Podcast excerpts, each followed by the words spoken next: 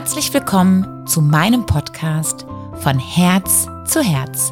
Mein Name ist Rebecca, ich bin psychologische Beraterin und dein größter Fan, weil ich dich bitte, erzähl mir deine Geschichte.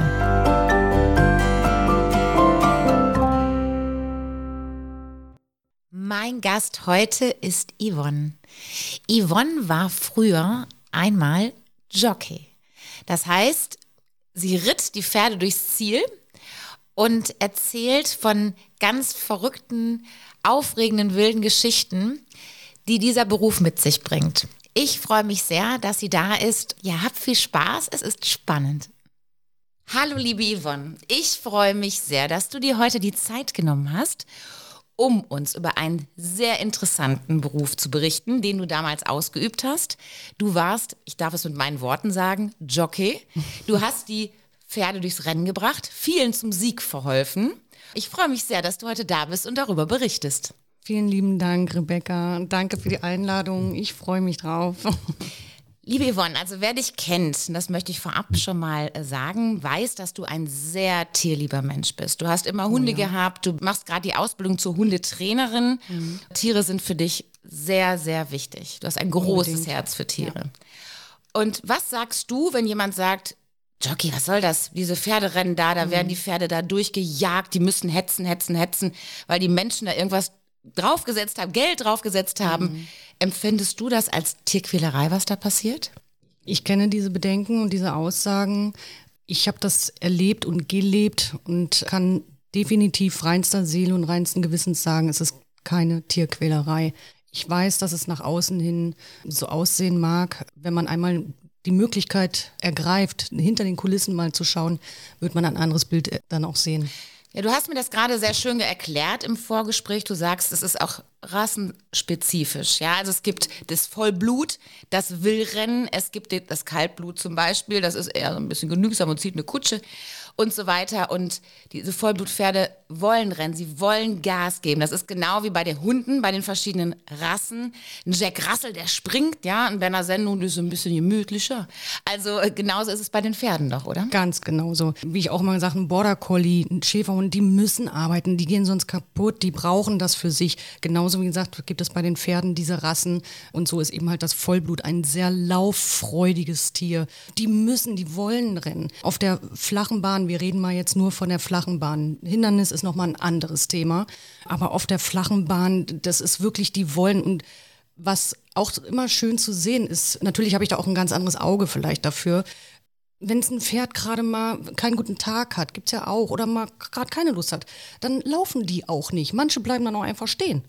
Wenn der Jockey, und das ist vielleicht mal ganz wichtig zu wissen, während des Rennens merkt, oh, äh, nee, heute nicht so unser Tag, dann halten die die tatsächlich an. Dann ist nicht, weil da irgendwo was passiert ist, sondern einfach, weil die sagen, nö, du, heute ist nicht unser Tag, dann machen wir den Rest einen Spaziergang draus. Die halten dann an, weil die einfach merken, nö, heute Heute ist da nicht drin. Es gibt ja auch wirklich Leute, die passen drauf auf im Rennsport. Ja. Diese Tierwohlabteilung, genau. äh, also die passen schon auf. Das muss man genau. vorab einmal sagen. Richtig. Der Galopprennsport hat von sich aus proaktiv eine ganz eigene Abteilung geschaffen für das Tierwohl, wo auch Veterinärtierärzte mit dabei sind, um eben halt zu schauen, läuft alles richtig, wo können auch einfach modernisiert werden im Sinne der Pferde, wie werden die Koppeln und die Paddocks gestaltet, wie werden die Ställe gestaltet, dass genug Tageslicht und Luft dann reinkommt. Also das sind nur so angekratzt paar Themen, die da ja, aber das finde ich schon vorab sehr, sehr wichtig. Diese Gerüchte, die da über die Welt gehen, dass das Tierquälerei ist, ist natürlich von Menschen gesagt, die eigentlich nicht viel Ahnung haben. Ja. Also wenn man Ahnung davon hat, weiß man, dass das nicht so ist. Und jeder ist eingeladen, tatsächlich, ohne Termin, unvorbereitet, mal in einen Rennstall zu gehen und sich das Ganze anzugucken. Klasse. Und ich hoffe, dass die Menschen, die Bedenken haben, bevor sie sprechen, das auch tun. Jetzt kommen wir zu deinem Job, zu deiner Zeit. Du übst diesen Beruf jetzt nicht mehr aus. Das war eine mhm. Episode in deinem Leben. Und wie war das für dich? Was waren Dinge, wovon wir auch eigentlich gar nichts wissen? Worauf musstest du achten? Ich bin ja selbst geritten früher. Ich weiß ja selber, dass ich, selbst wenn man mit beiden Steigbügeln normal im Sattel sitzt, dass das auch schon manchmal sehr schwankt. Aber wenn man da steht, man hat ja gar keinen Halt. Ja, gar keinen Halt. Was war noch wichtig, was du erfüllen musstest als Jockey in dieser Zeit? Oh, wo fange ich an? Also das oberste tatsächlich Disziplin, Disziplin, Disziplin, Körpergefühl und Fitness. Neben dem Sport morgens in der Morgenarbeit ist es dann danach tatsächlich vonnöten gewesen, joggen zu gehen, ins Fitnessstudio zu gehen, einfach Konditionen aufzubauen. Also es ist ein Hochleistungssport. Okay. Äh, auch für den Reiter. Okay. Und wie war das mit der Ernährung? Ja, das war auch so ein Thema für sich. Ernährung, ja, natürlich sehr, das heißt, drauf achten war sehr mager häufig. Okay, was durftest du essen am Tag? Es kam immer tatsächlich auf den Wochentag an. Okay. okay. Also montags war immer der beste Tag, da konnte man mal noch so ein bisschen reinhauen.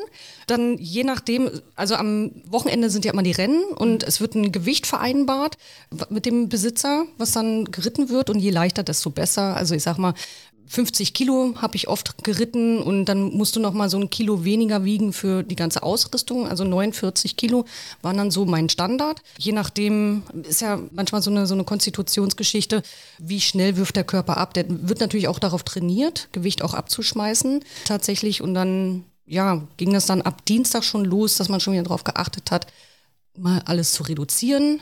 Mittwochs war dann vielleicht noch mal ein Stück Fleisch ohne alles drin. Also keine Soße, keine Gewürze, gar nichts. Ja, je nachdem, manchmal ab Donnerstag schon mal gar nichts mehr. Was wäre denn gewesen, wenn ihr wurdet ja vorher gewogen, bevor ihr auf das Pferd gegangen seid, was wäre denn gewesen, hättest du zu viel Gewicht gehabt? Dann hätte ich tatsächlich Strafe zahlen müssen. Ehrlich? Ja. Aber du hättest trotzdem reiten können, oder? Ich hätte reiten können. Es wäre dann das Mehrgewicht angegeben worden. Dann, äh, wenn das jetzt an den Tag erst rausgekommen wäre, wäre das dann über Lautsprecher dann fürs Publikum bekannt gegeben worden, dass das Pferd XY jetzt nicht 50 Kilo, sondern 50,5 oder 51 trägt. Meine Güte. aber Okay, aber- ich hätte quasi so eine Art ja, Vertragsstrafe. Hätte mir jetzt nicht meine Existenz ruiniert, aber mh, schön ist es auch nicht. Viel schlimmer, also ich sag mal, das Finanzielle, wie gesagt, das war eigentlich geringfügig. Viel schlimmer wäre gewesen, dass der Besitzer oder der Trainer, für den du dann reitest, wenn es nicht der eigene ist, dich dann unter Umständen dann für zukünftige Rennen nicht mehr in Frage nimmt. Ach, du wirst ja richtig gebucht quasi dann, ne? richtig, ganz genau. Ich sag mal so, wir haben ja immer, wenn du einen normalen Job äh, erledigst, hast du ja auch Urlaub. Aber du hast ja dann gar keinen Urlaub. Also im Urlaub könntest du ja essen, dann würdest du ja das alles zunehmen. Das müsstest du ja alles wieder abnehmen. Also Ja. quasi lebst du dann für diesen Job. Richtig, ja, ganz Okay. genau. Also auch im Urlaub. Klar, auch hier wieder die erste Woche lässt man sich das dann gut gehen. In der zweiten fängst du an, naja, gut, schon wieder ein bisschen aufzupassen. Und die dritte, da bist du dann schon wieder eher dabei, dich ins Training zu bringen, dass wenn du wieder in den Job zurückgehst, dann schon wieder zu 100 Prozent leistungsfähig bist. Kannst du mir sagen, was das äh, für ein Gefühl ist? Du hast ja auch mehrere Pferde zum Sieg verholfen. Was das für ein Gefühl ist, wenn du da vorne bist. Also ich meine, das muss Wahnsinn sein, oder? Unbeschreiblich. Ja. Unbeschreiblich. Also ich kann nur sagen, wenn ich noch so geknastet habe, gehört wirklich einiges dazu. Nur ganz kurz, alleine wenn du dann merkst, ab Donnerstag nichts mehr essen, was das an Nerven. Nichts mehr essen. Nichts mehr essen, nur noch trinken. Was? Ja. Vielleicht mal noch einen Löffel Reis, ohne alles.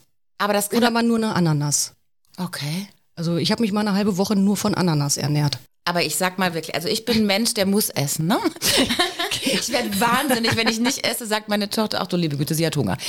Du musst doch total genervt gewesen, gereizt, man ist doch... Ja.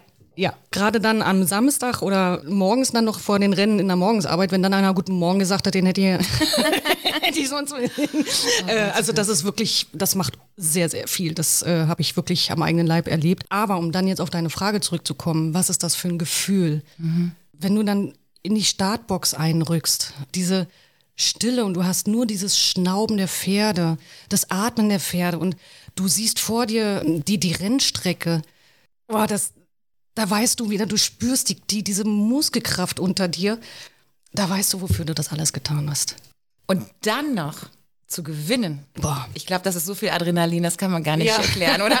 Das ist, also ich weiß noch, mein, mein erster Sieg. Oh, ich habe in der, in der Zielgeraden, als ich gemerkt habe, boah, da geht was, ich habe mein Pferd angeschrien, aber so, ja, jetzt komm, komm, los und lauf, lauf, lauf. Das, ich habe die ganze Zielgerade.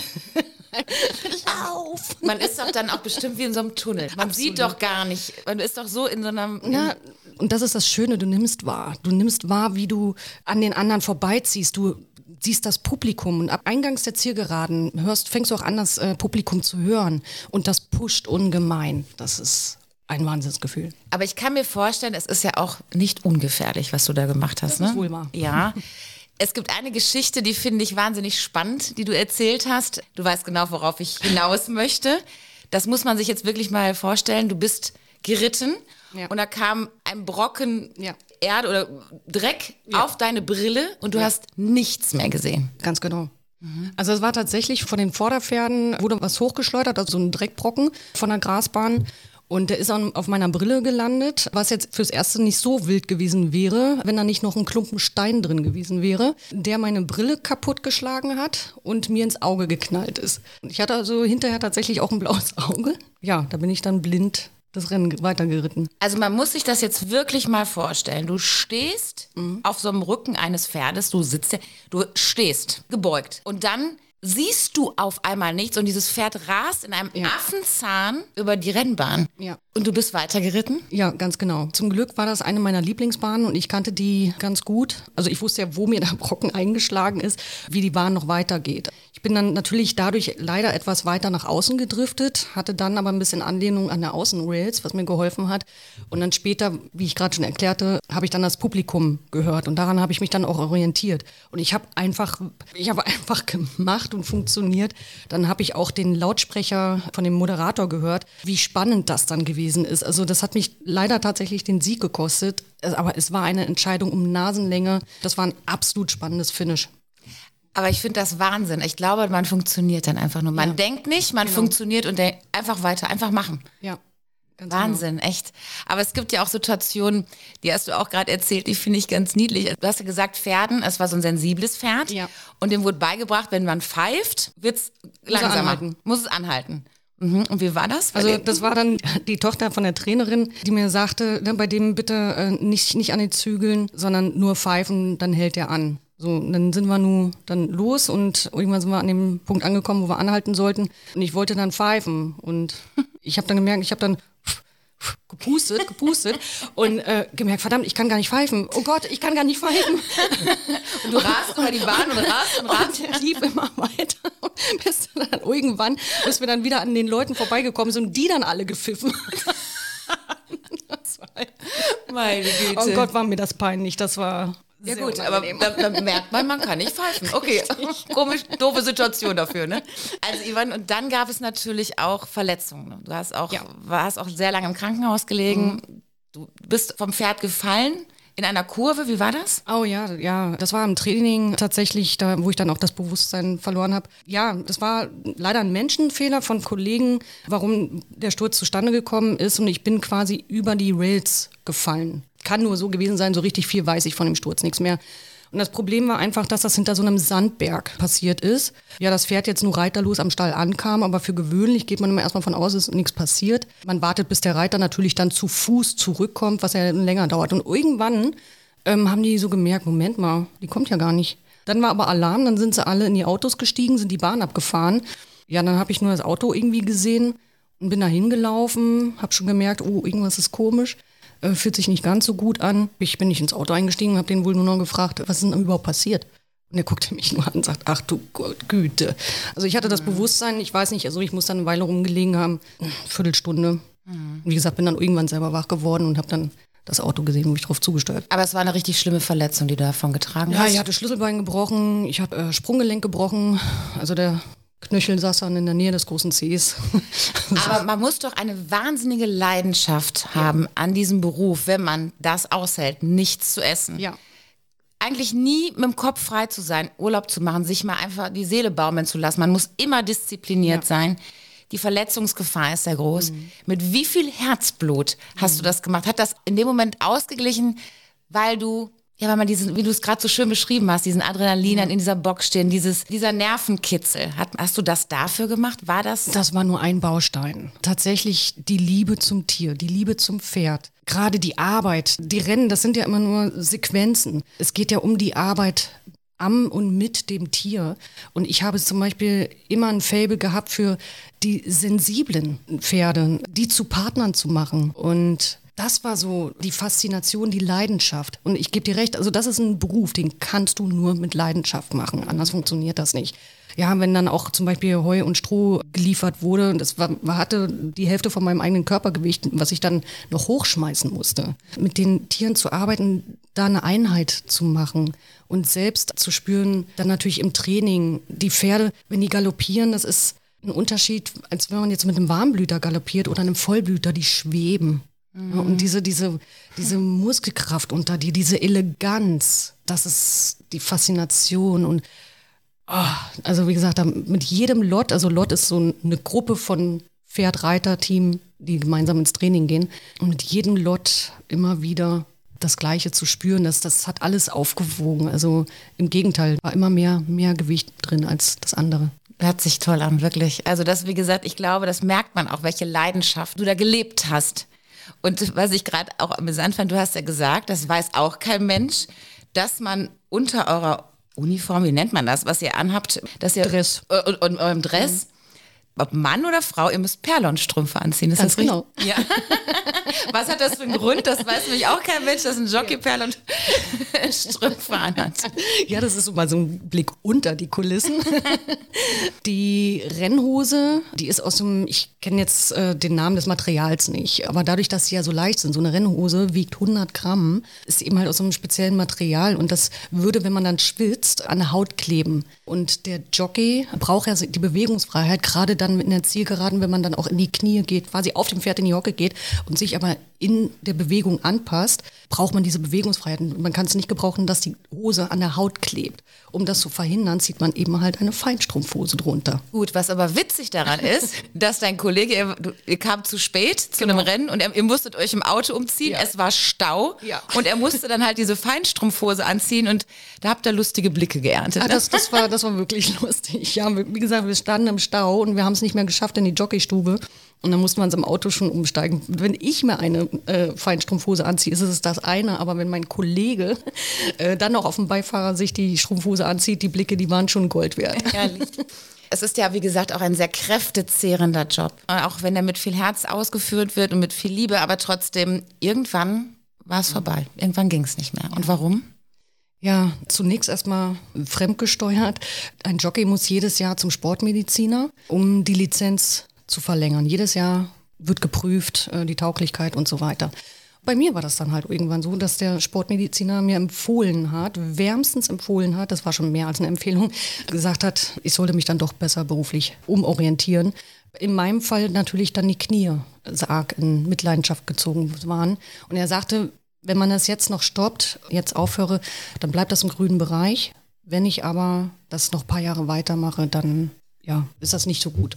Okay, dann hast du schweren Herzens, aber sehr vernünftig, wie ich finde, gesagt, okay, das war eine Episode in meinem Leben. Die ist jetzt hiermit beendet. Also das war für mich tatsächlich eine Schocknachricht erstmal. Den Beruf machst du nur mit Leidenschaft. Das war für mich Schock. Das musste sich erstmal setzen.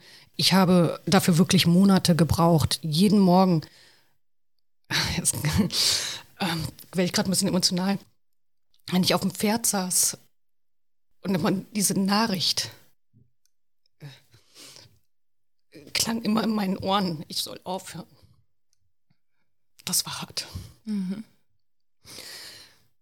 Irgendwann nach Monaten habe ich dann aber auch erkannt, dass ich das vielleicht als neue Chance nutzen kann und zu sagen, komm, hey, ich bin noch jung, ich habe Möglichkeiten, ich schaue mich jetzt um, was der Arbeitsmarkt sonst noch so zu bieten hat.